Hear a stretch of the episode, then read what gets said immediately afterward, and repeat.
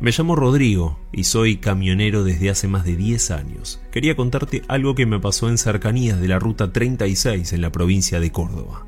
Esto pasó en invierno y estaba yendo a cargar maní cerca de la ciudad de Los Cóndores en la provincia de Córdoba. Desde la Ruta 36 entro un par de kilómetros hasta donde tenía que ir y fue al llegar que todo comenzó a ponerse extraño.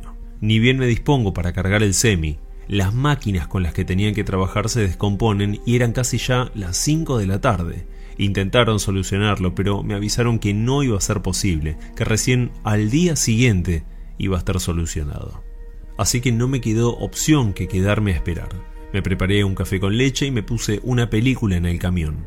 Habrán pasado unos 20 o 25 minutos y alguien me golpea la puerta del camión. Me asomo y era uno de los muchachos que me dice que estaba todo listo para trillar el maní y cargar, pero se había humedecido.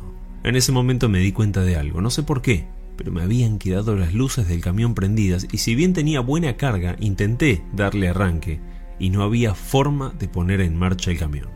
Le pedí a uno de los chicos del lugar si me podían puentear la batería para darle arranque y me dijeron que no me preocupe, que por la mañana lo hacíamos sin problemas.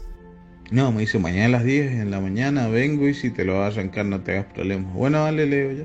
Así que se fueron y quedé solo en el campo. Hice unos 50 metros ahí mirando ahí y me puse a fumar un cigarro cuando diviso entre el, el, cielo y la hilo del horizonte y pasa una cosa negra así. Entonces agarré y me fui al camión. Me fui al camión medio al trote, ¿viste?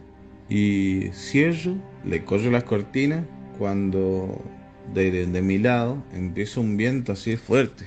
Y como tenía los boletes rotos del camión, empecé a ponerle ropa sucia que me saqué ahí nomás.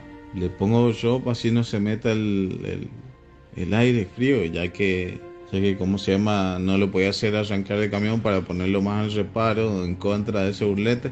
Eh, me pongo a ponerle eso y en eso, en la otra puerta, me hacen blue y la chapa del camión es qué sé yo, es espesa, es firme. Siento tres veces, así como que lo aplastan, viste, a la puerta. Me asusté bastante. Llamé a mi novia, en parte para contarle lo que estaba pasando y también para distraer un poco la cabeza. Ella me dijo que simplemente me acueste y rece, nada más. Eso me iba a proteger. Corté la llamada y me acosté. Ni bien cierro los ojos, escuché algo aterrador.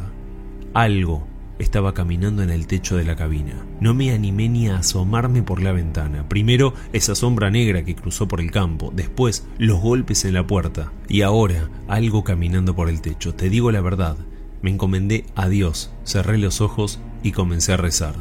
Al ratito se dejaron de sentir las pisadas y logré dormir porque estaba todo más tranquilo, hasta el viento había calmado. Por la mañana lograron cargarme, aunque sea de forma parcial, y salí en viaje rumbo a la fábrica en Río Cuarto. Ahí, cuando llegué, me encontré con un colega y aproveché a contarle lo que me había pasado. Se quedó sorprendido porque se imaginó lo feo que fue y también porque había escuchado varias historias similares por la zona. Hasta ahí todo bien.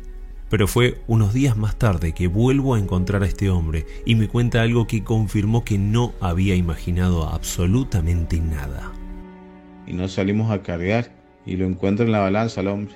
Rodrigo me dice, ¿cómo me he acordado de vos la otra noche? Me dice, ¿qué pasó? Le digo yo, vamos para afuera. Me dice, salimos en la balanza, que los dos, y me dice, llego a la tranquera ahí del campo, me bajo y la abro, a todo esto, la abro y dice, a todo esto mi hijo venía durmiendo de aquel lado del camión. Me bajo cuando voy a subir una cosa negra al medio de los dos, dice, había. Pongo primera y se voy pasando la tranquila y le abro un manotazo, no toqué nada, me dice no toqué nada. Me bajo, cierro y ya se había ido eso, negro que estaba ahí.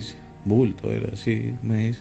Y después también me enteré que habían ido unos chicos acá del sur de la provincia de Mendoza a trabajar, a probar suerte allá en Córdoba y les tocó el primer viaje ahí. Y dice que fue el primero y el último, que no saben qué les pasó a los muchachos. Eh, para mí era fajado que, que pasan cosas ahí.